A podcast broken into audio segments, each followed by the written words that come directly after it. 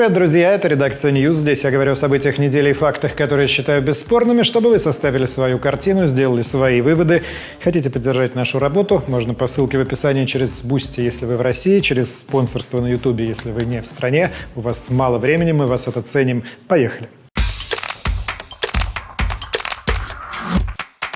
Минувшая неделя ярко показала, до какого личного уровня докатились отношения России и Украины. Настоящая информационная буря разразилась из-за абсолютно невинного рукопожатия двух футболистов, играющих в двух французских командах – Руслана Малиновского из Марселя и Александра Головина из Монако. Это произошло в конце матча 20-го тура чемпионата Франции. Команды сыграли 1-1. И если вы не знаете, почему это так важно, добавлю главную деталь. Малиновский – гражданин Украины, Головин – России – Момент секундного приветствия попал в трансляцию матча, после чего на украинца обрушился хейт в соцсетях. Малиновский стал извиняться, написал длинный пост на украинском, что прикоснулся к россиянину чисто машинально, что в индивидуальном виде спорта не вышел бы играть против российского спортсмена и полностью поддерживает отстранение россиян от участия в международных турнирах. Головин ситуацию не комментировал. Спортивный фронт на неделе вообще громыхал не намного тише, чем основной. Еще одна причина – заявление главы МОК Томаса Баха о возможности допуска к летней Олимпиаде 24 года и зимней 26 под нейтральным флагом российских спортсменов, не выступивших с поддержкой Кремля. По мнению Баха, отстранение из-за паспорта не соответствует ценностям и миссии Олимпийской хартии. В ответ премьер Эстонии Кая Каллас призвала к полной изоляции спортсменов из России. Польша и Британия заявили о создании коалиции против участия России и Беларуси в Олимпиаде. Совместное заявление на ту же тему выпустили министры спорта Литвы, Латвии, Эстонии и Польши. Советник главы Офиса президента Украины Михаил Подоляк написал в Твиттере, что мог промоутер войны, убийств и разрушений.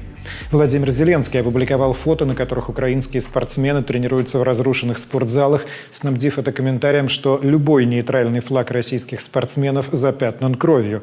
В Киеве заявили о возможном бойкоте игр, если к ним будут допущены россияне и белорусы. В самой России на этом фоне в очередной раз вспыхнули споры, должны ли вообще спортсмены выступать под нейтральным флагом. Противники идеи утверждают, что атлетов вынуждают отказаться от страны. Умеренные напоминают, что спортивная карьера скоротечна, заточена под, бывает, что один главный результат в жизни, и нельзя лишать спортсмена возможности его достигать. О том, что это более чем актуально, напоминают случаи смены спортивного гражданства. На неделе разошлись фотографии с чемпионата Европы по фигурному катанию в Финляндии.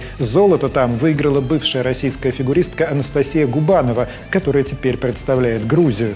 «Верьте в себя и идите к своей цели. Мечты сбываются», написала Губанова в соцсетях.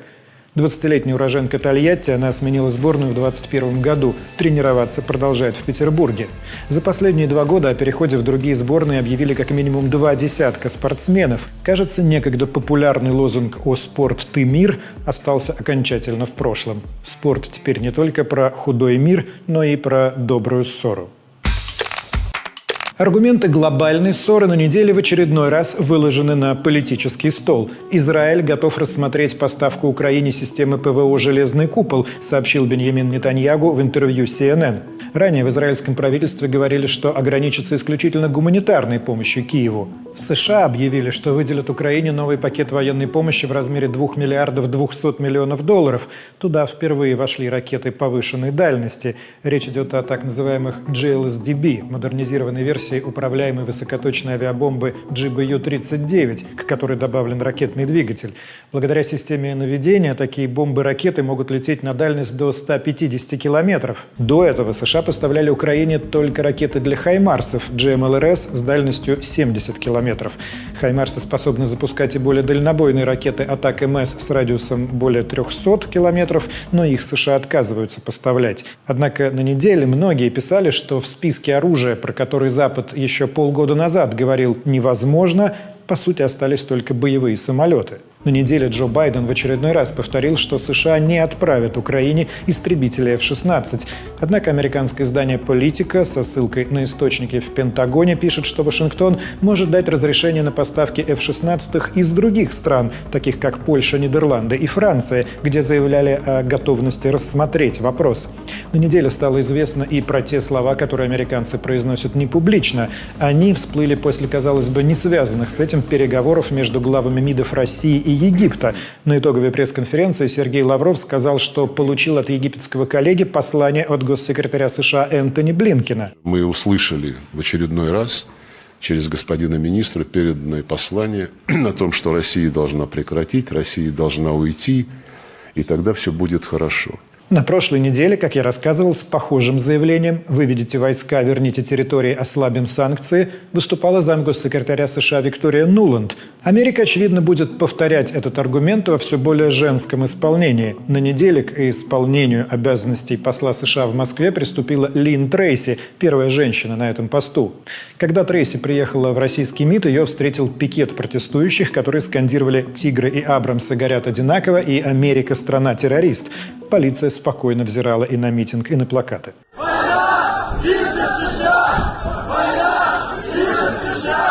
На Смоленской площади Лин Трейси встретилась с замминистра иностранных дел Сергеем Рябковым, которому вручила копии верительных грамот.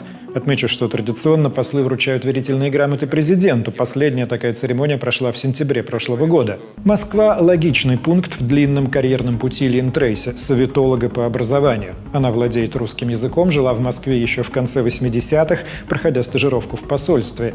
Очевидно, в Вашингтоне сочли, что советология вновь актуальна, и пора отправлять специалистов который хорошо помнит СССР.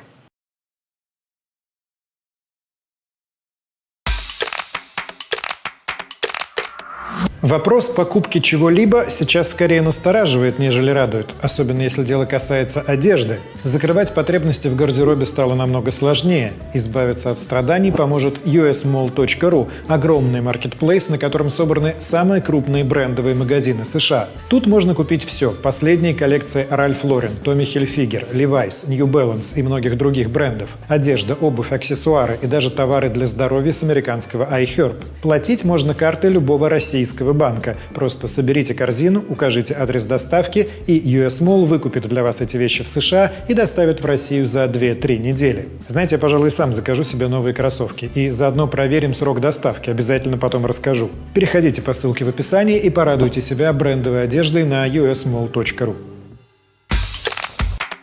Фронтовые сводки недели по-прежнему сконцентрированы вокруг Бахмута. Со стороны Солидара российские силы развивали наступление, взяв благодатное к западу и несколько сел к северу в районе Раздоловки – со стороны Клещиевки ЧВК Вагнера продолжает атаку на Ивановское, через которое проходит стратегическая трасса снабжения из Константиновки.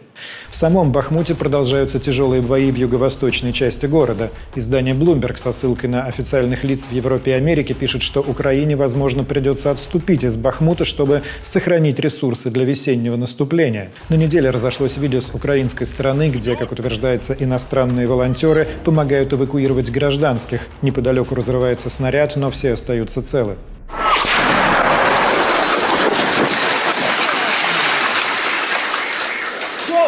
Go, go, go, на северном участке фронта по линии Кременная-Сватова продолжались встречные бои в районе Новоселовского, Площанки и Торского. Сообщается о переходе российских войск в наступление на отдельных участках. Из-под Донецка продолжают приходить кадры боев в Марьинке. Сам Донецк вместе с Горловкой и Макеевкой по-прежнему под огнем.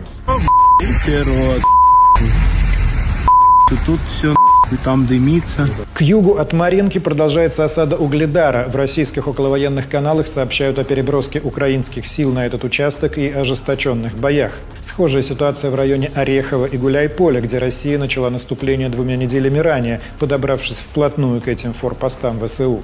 Продолжаются и арт-дуэли через Днепр. С российской стороны сообщалось об ударах по Новой Каховке и Голой пристани, с украинской по Херсону, где после прилета загорелся, как утверждается, склад пиротехники техники. Российские власти Энергодара заявили о теракте, в ходе которого погиб полицейский. Его машину взорвали, также был уничтожен стоящий рядом автомобиль. В соседних домах повылетали стекла. Имя погибшего не называется. В Харькове одна из ракет угодила в верхние этажи многоквартирного дома. Начался пожар, один человек погиб. Ситуация повторилась в Краматорске. Из-под завалов извлекли тела четверых человек, еще 18 ранены. В российских околовоенных каналах возложили ответственность на украинскую ПВО, работающую в городской застройке. Минобороны заявила, что в районе города уничтожены пусковые установки «Хаймарс» и М-270. В российском приграничье сообщалось об ударах по поселку Краснооктябрьской и деревне Поповка в Курской области. Обошлось без пострадавших. В Брянской области из минометов обстреляно село Ломаковка. Повреждены жилые дома, также без жертв. В Белгородской области вновь под огнем Шебекинский городской округ. В селе Безлюдовка ранены двое местных жителей. Их доставили в больницу. На неделе Владимир Путин назвал приоритетной задачей Минобороны ликвидировать саму возможность обстрелов приграничных территорий. По сети разошлись очередные видео с возведением оборонительной линии на границе Белгородской области и Украины. В российском медиаполе продолжает циркулировать слово «мобилизация». На неделе оно прозвучало из уст генерального прокурора. Игорь Краснов доложил Путину, что прокуратура вернула домой больше 9 тысяч граждан, незаконно призванных осенью. Мобилизация давно не проводилась, выявила много проблем, стала для многих уроком, подытожил Краснов. Одним из нарушений в ходе осенней мобилизации стал призыв граждан с отсрочкой, в том числе отцов трех и более детей, с бронью которых в последнее время была неразбериха.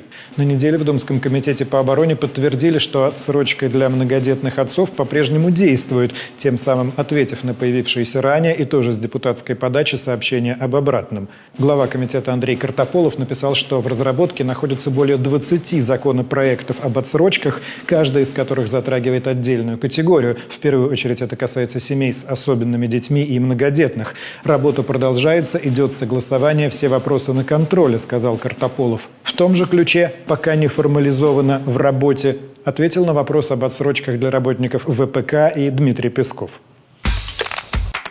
Куда более однозначные заявления на неделе звучали из Волгограда, куда Владимир Путин приехал на празднование 80-летия Победы в Сталинградской битве. На праздничные дни город традиционно сменил придорожные указатели на Сталинград. Пошли слухи, что планируется и официальное переименование, но Дмитрий Песков заявил, что в Кремле этот вопрос не обсуждается по причине нежелания самих волгоградцев. По свежему опросу в ЦИОМа больше 67% жителей города против.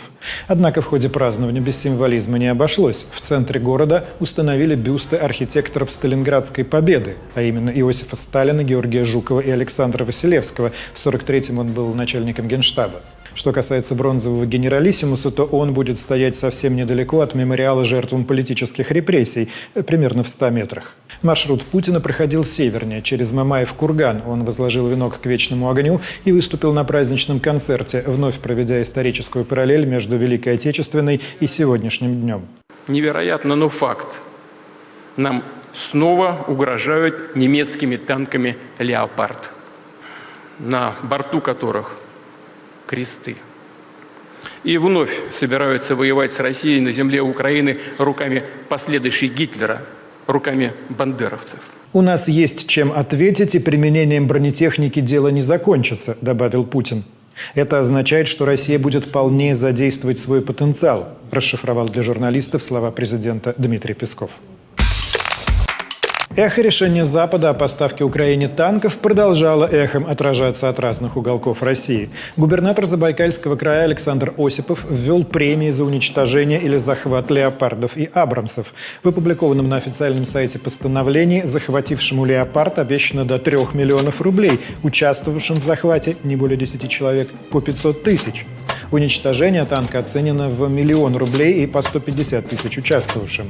На вопросы об источнике выплат Осипов ответил «посмотрим», намекнув, что какую-то часть покроют из краевого бюджета, а с остальным помогут жители. Если вдруг окажется, что их там будут сжечь очень много, ну, в таком случае мы посмотрим и присоединим, я думаю, все забайкальцы будут готовы помочь, и э, предприниматели помогут. С куда более амбициозными противотанковыми расценками выступил актер Иван Охлобыстин от лица некоторых представителей представителей крупного бизнеса, он назначил награду в 10 миллионов рублей за каждый из 31 танка «Эбрамс», который пообещал передать Украине Джо Байден. Кто именно готов выплатить столь круглую сумму, Охлобыстин не уточнил, закончив свое сообщение ожидаемым Гойда.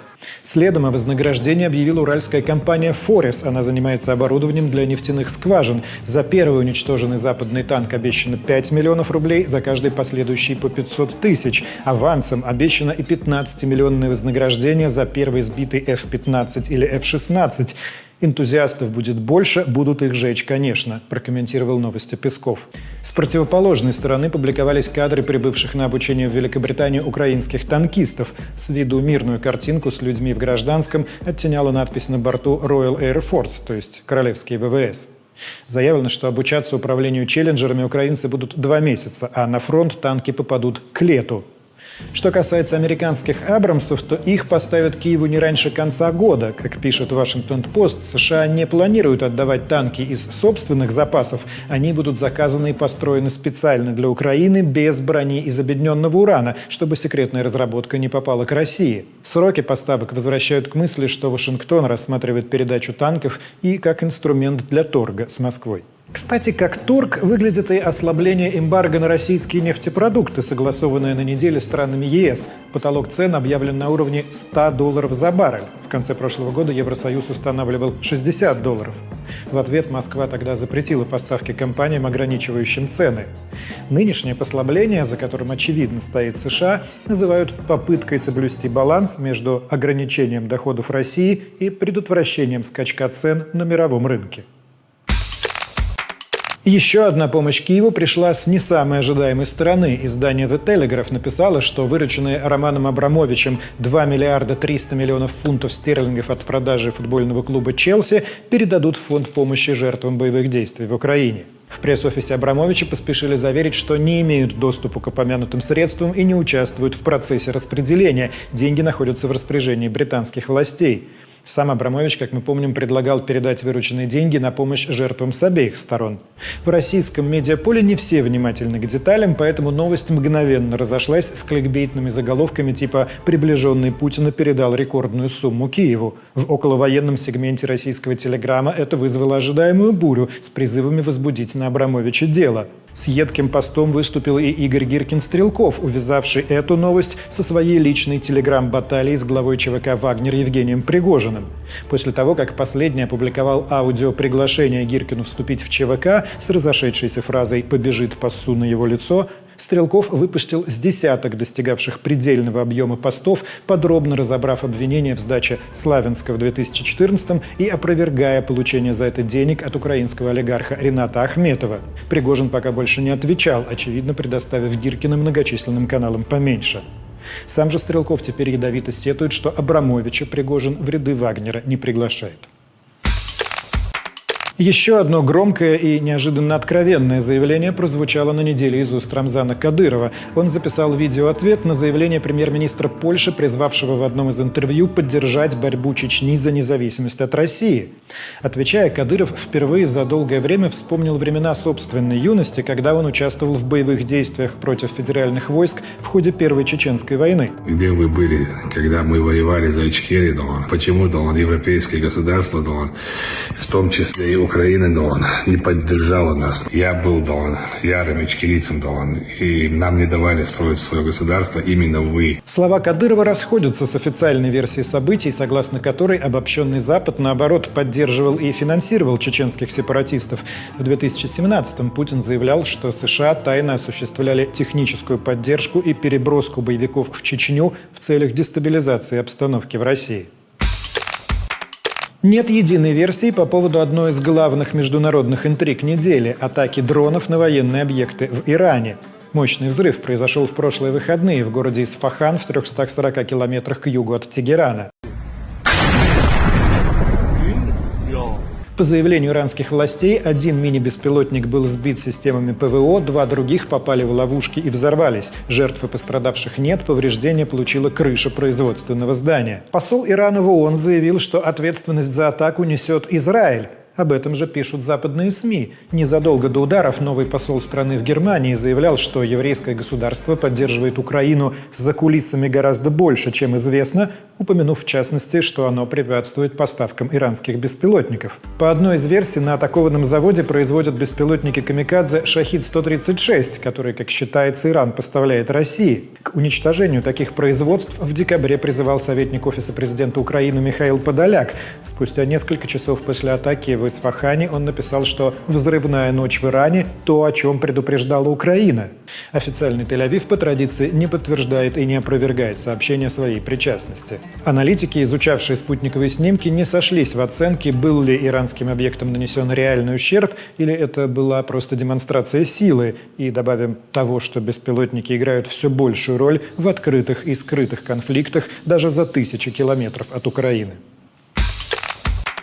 На неделе стало известно, что Алексея Навального, отбывающего девятилетний срок в колонии строгого режима во Владимирской области, перевели в помещение камерного типа на максимально возможный срок – полгода. ПКТ называют тюрьмой в тюрьме, там в частности запрещены свидания. В переданном через адвокатов сообщении Навальный напомнил, что встреч с родными у него не было уже 8 месяцев. Даже маньяки и серийные убийцы, сидящие на пожизненном, имеют право на свидание, а я нет, написал он. Ранее Навальный заявлял, что руководство колонии намеренно заразило его гриппом, подсадив сокамерника, переведенного из медсанчасти. После этого сотни российских медиков подписали открытое письмо с призывом допустить к Навальному гражданских врачей и при необходимости госпитализировать. Вскоре Владимирскую колонию посетили члены Совета по правам человека при президенте и общественной наблюдательной комиссии. Они заявили, что угрозы здоровью Навального нет. А Басманный суд Москвы на неделе заочно приговорил к восьми годам колонии Александра Невзорова по статье о фейках про армию. Прокуратура запрашивала 9. Невзоров, уехавший прошлой весной и с тех пор ведущий с Кремлем войну слов в соцсетях, приговор встретил сдержанно, написав, что его история выглядит жалким анекдотом рядом с историей мучеников, которые уже сидят или садятся в русскую тюрьму.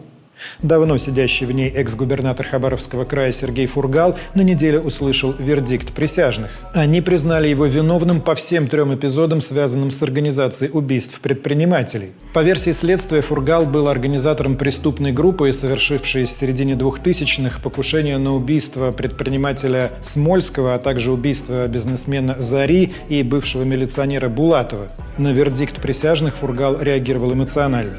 Взрывать меня в качестве средства взрывания, которое неопределенное время хоронил меня. Популярного губернатора Хабаровского края задержали летом 2020-го и этапировали в Москву, что спровоцировало многотысячные долгие акции протеста на Дальнем Востоке. Сам Сергей Фургал в ходе процесса утверждал, что уголовное дело против него сфабриковано. Бывшему губернатору может грозить наказание вплоть до пожизненного. Приговор огласят 6 февраля. От 10 лет до пожизненного грозит и троим восьмиклассникам из подмосковного Чехова. По сообщению ФСБ, они были задержаны на станции Москва-Курская, где повредили железнодорожные пути по заданию, полученному от неизвестных через мессенджер Telegram. Сообщается, что школьники сняли свои действия на видео для получения денег. Каким способом они повредили пути и какую сумму получили, не уточняется. Восьмиклассникам может быть предъявлено обвинение по статье о диверсии или о теракте. Ответственность по обеим статьям наступает с 14 лет. По статье о теракте осудили и жителя Нижневартовска, обвиняемого в соучастии в поджоге военкомата. По данным следствия, 4 мая минувшего года Владислав Борисенко снимал на смартфон действия Василия Гаврилешина, который бросил 7 коктейлей Молотова в здание военкомата. Площадь возгорания составила квадратный метр, никто не пострадал. Борисенко в итоге получил 12 лет строгого режима. Приговор Гаврилешина еще не оглашен. Сначала дело возбудили по статье об умышленном уничтожении имущества, но затем переквалифицировали на более тяжкую статью. В конце сентября представитель Генштаба заявлял, что нападения на военные комиссариаты и их сотрудников будут трактовать именно как теракты. Значительно быстрее, всего за один день, было расследовано дело о появлении крупного рогатого скота у стен Кремля. Теленок по кличке Доктор был задержан на Красной площади вместе с хозяйкой. Ею оказалась 34-летняя гражданка США Алисия Дей. Объяснение она давала уже в суде. Сказала, что выкупила теленка на Авито, чтобы его не зарезали, и ничего не хотела нарушать. Я просто хотела э, доктору показать э, Красную площадь, я хотела показать красивое место в нашей красивой стране. Согласно протоколу, Дэй использовала теленка для агитации, выкрикивала лозунг «Животное не еда», и эта несанкционированная акция мешала проходу граждан. Дэй рассказала, что живет в подмосковном Реутове и содержит в своем приюте семерых спасенных поросят и трех телят. Тверской районный суд, очевидно не впечатлившись, арестовал веган-активистку на 13 суток за неповиновение полиции. Теленка, как сообщается, разместили в Центре реабилитации животных, из чего следует, что от забоя он все-таки пока спасен. Фамилии других активных граждан в пятницу, как обычно, огласил Минюст, расширивший свой список иноагентов. Среди прочих в него попали сторожил Ютуба Николай Соболев. Помню, мы про него делали один из первых выпусков редакции почти уже 4 года назад. И авторы скандального романа «Лето в пионерском галстуке» я рассказывал о скандале, который он сделал в Госдуме, Екатерина Дудко и Елена Прокашова. Серьезные изменения произошли в жизни депутата Курской областной думы Максима Васильева, прославившегося скандальным новогодним хитом из Мексики «Много денег, хорошее настроение, пиво специальное». На неделе народный избранник, который был вынужден уволиться из комитета по бюджету и публично покаяться, запустил новое видео. В нем он сменил сомбреро на камуфляж и от оценки пенного перешел к описанию пернатых. Вот с коптера скидывает вот такие листовочки. Э, Значит, э, как надо сдаться. Лично от себя скажу, петуха мы не сдаемся. В том же видео депутат рассказал, что ни в коем случае не хочет примазаться или быть поближе к каким-то процессам, потому что в этих процессах живет, и как истинный ютубер анонсировал новое видео, пообещав отправиться далеко за ленточку с общественной миссией. Геолокация съемки и сколько Васильев провел на ней неизвестны. Далеко на юг отправился и Александр Лукашенко. На неделю он посетил с трехдневным визитом Зимбабве, где его встречали народными танцами, а провожали почетным караулом, почему-то с козлом, одетым в попону в цветах вооруженных сил страны. Главы Беларуси и Зимбабве подписали соглашение по инвестициям, налогообложению и взаимному признанию образования. Объявлено, что товарооборот между странами в 2021 году составил свыше 25 миллионов долларов. Для сравнения с Россией, Зимбабве в том же году наторговала на 43 миллиона и больше половины экспорта составил табак. Президент Мнангагва, комментируя визит, сказал, что навсегда решен вопрос продовольственной безопасности Зимбабве. В течение полутора лет Беларусь предоставит этой, одной из беднейших стран Африки, сельскохозяйственной техники на 66 миллионов долларов. В подтверждение Лукашенко вручил зимбабвийскому президенту трактор для личного пользования. В ответ Мнангагва подарил чучело льва. У двух президентов немало общего. Их объединяют, в частности, наложенные Западом санкции и обвинения в нарушении прав человека и подавлении оппозиции. Зимбабве – одна из немногих стран, поддержавших действия России в Украине. В прошлом году было объявлено о планах по упрощению визового режима и совместному запуску малых космических аппаратов. И еще об освоении пространств. Стремительное топографическое наступление проведено российской администрацией в Мелитополе. Там объявили о возвращении советских названий 55 улицам, 30 переулкам и Соборной площади, которая вновь станет площадью революции. Глава администрации Галина Данильченко опубликовала инфографику, согласно которой улицы, названные в честь родившихся в Мелитополе кинорежиссера Григория Чухрая и художника Александра Тышлера, стали улицами Артема и Котовского. Вновь появились улицы Ленина, Войкова, это, кстати, один из убийц царской семьи, Карла Маркса, Крупской, Дзержинского, Чапаева. Украинская улица и Украинский переулок стали советскими. Ялтинской улице возвращается название 60-летия октября. По словам Данильченко, решение было принято в связи с многочисленными обращениями горожан и в целях восстановления исторической справедливости. Отклик, однако, оказался неоднозначным. Инициативу раскритиковали в том числе сторонники СВО. После того, как пост Данильченко в Телеграме собрал максимум негативных реакций, чиновница записала видеообращение, в котором объявила о создании общественного совета, куда, по ее словам, войдут неравнодушные мелитопольцы, краеведы и историки. Когда эти рекомендации будут получены, мы их опубликуем, и я приглашаю вас всех принять участие в обсуждении этих названий. А, Мы учтем мнение каждого. На мнение общественности ссылается и российский Минкульт. Он направил в Третьяковскую галерею письмо с просьбой предоставить информацию о соответствии экспозиции духовно-нравственным ценностям.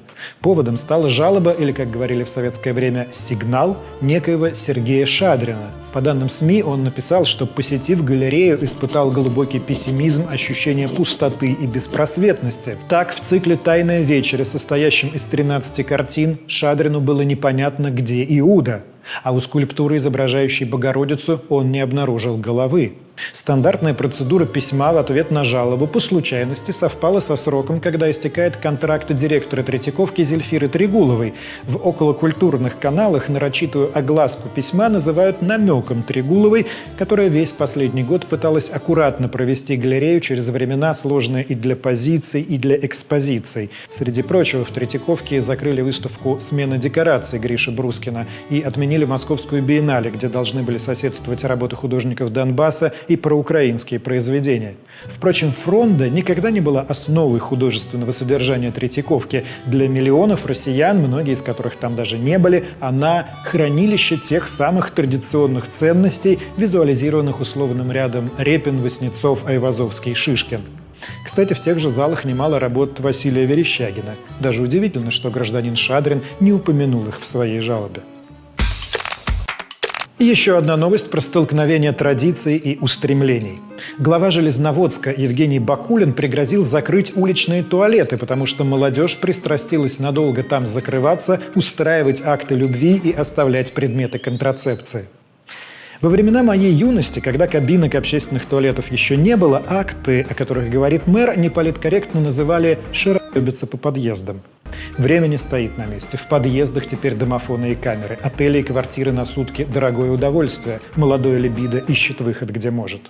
Что конкретно разозлило Бакулина, не до конца понятно. Сам факт или то, что после него остаются предметы контрацепции, но то, что ей пользуются, казалось, наоборот, должно было бы радовать. Или, возможно, этот акт представляется Бакулину более непристойным, чем то, что обычно делают в туалете. Ну, а может, дело в кабинках как части железноводской урбанистики? Сложно сказать. Мне только вспомнился ролик незабвенного Виталия Наливкина, который тоже сильно заморачивался общественными сортирами. Почему здесь перегородки нет? Как будут мужчина и женщина сидеть? И чтобы вот такие вот туалеты были по всему городу. Видите, проект давно закрыт, авторы под следствием, а дело Виталия Ивановича явно будет жить еще долго. Возможно, никогда не покинет русскую действительность. Другой уважаемый человек максимально внятно донес жизненную философию до подрастающего поколения. Рязанский депутат от КПРФ Роман Вереин устроил школьникам из города Касимов мотивационный тренинг, объяснив, что либо они поступают в местный агротехнологический университет, либо... Через некоторое время кто-то из вас окажется под экономическим плинтусом, на днище социальной жизни, будет валяться на помойке, стрелять в бухло, пыльчки на улицах. К концу речи выяснилось, что это, говоря юридическим языком, заявление об освобождении от ответственности. Не говорите, что мы вас не собирали, не предупреждали и не ориентировали. Не лишне добавить, что спикер привел и личный пример, сказав, что и сам учится в агротехнологическом в магистратуре. Увы, не все оценили педагогичность подхода. Гордума Касимова собрала комиссию по этике, чтобы рассмотреть инцидент и рекомендовала Верейну при выступлениях придерживаться кодекса депутатской этики. Хотя, возможно, тут имело место банальное разночтение, и депутат Верейн искренне считал, что именно этим кодексом и руководствуется. Понятным для всех языком теперь пользуются не только депутаты, но и искусственный интеллект. Студент РГГУ Александр Жадан, для которого слава явно важнее оценок, похвастался, что защитил диплом, написанный нейросетью чат GPT. Это, если вы не в курсе, бот, который хайпанул пару недель назад. Он умеет не только отвечать на пользовательские запросы, но писать статьи, сочинять стихи и даже спорить. Как признался сам Александр, он не хотел тратить на написание диплома ни времени, ни денег, и потому решил использовать нейросеть. И на написание диплома в итоге ушло 23 часа. Защитил он работу на тройку, что его вполне устроило. После того, как новость подхватили СМИ, ВУЗ назначил внутреннее расследование, а вопрос дошел даже до Госдумы. Первый зампред Комитета по науке и высшему образованию Александр Мажуга предложил не аннулировать диплом. Работа оценена на тройку. Это показывает, что искусственный интеллект пока не готов к тому, чтобы написать на отлично, заявил депутат. Мне эта логика напомнила бородатый анекдот про мужика, который играет в шахматы с собакой. Люди смотрят, ну какая у тебя умная собака. Да какая же она умная? Два-один в мою пользу. Философские выводы о роли искусственного разума в грядущем мире и необходимости учить людей самостоятельно думать я оставляю вам. В заголовках недели много мелькало имя Олега Газманова. Не в связи с тем, что он пел, а в связи с тем, что он якобы получил. Газманов опроверг информацию, что ему достался государственный грант на 17 миллионов рублей для создания каталога патриотических песен. Такие публикации эскадроном шальным пронеслись по многим СМИ. По словам артиста, грант был выделен Фонду равенства возможностей, а он совместно с этим фондом собирается реализовать песенный проект «Родники», придуманный еще 15 лет назад. В прошлом году Газманов неоднократно выступал на мероприятиях в поддержку СВО, в том числе на мартовском концерте в Лужниках с участием Путина. Во время новогодних праздников певец выступал уже на вечеринке в Дубае, и из зала ему предложили поддержать тот же лозунг, который на таком же дубайском выступлении обернулся грандиозным скандалом для Валерия Меладзе, но Газманов был на стороже. Скажи сюда, скажи, я не звоню, скажи, я против войны, скажи. Ребят, дайте отдохнуть. Награда «Перебдение недели» должна достаться Петербургскому театру юного зрителя. Он решил убрать слово «радуга» из названия своего театрального фестиваля. Руководитель фестиваля Светлана Лаврецова сообщила, что театр пошел на такой шаг из-за закона о пропаганде ЛГБТ. «Мы не хотим выглядеть теми, кто пропагандирует, поэтому собрались и решили на опережение поменять название», честно рассказала она. Новость впечатлила многих. Настолько, что отозвался даже глава Думского комитета по информационной политике Александр Хинштейн, заявивший, что никто не требовал от фестиваля менять название и что до маразма реализацию закона доводят именно такие шаги. Российские законы не запрещают и не отменяют радугу при условии, что это классическая семицветная радуга, а не кастрированный символ ЛГБТ, где отсутствует голубой цвет, разъяснил Хинштейн. Кажется, впервые параметры такой неоднозначной вещи, как символ, заданы столь четко. И главное при оценке этих параметров – не страдать дальтонизмом, не столько в политическом, сколько в буквальном смысле. Жители Красноярска, где радугу зимой увидишь нечасто, стали свидетелями другого небесного явления. Над городом пролетел метеор – Видео с его падением, в свою очередь, мощно разлетелось по сети. Метеор, по заключению экспертов, однозначно был болидом, а вот с определением его размера возникли разночтения. Одни говорили несколько сантиметров, другие до пяти метров. В любом случае, болид полностью сгорел в атмосфере.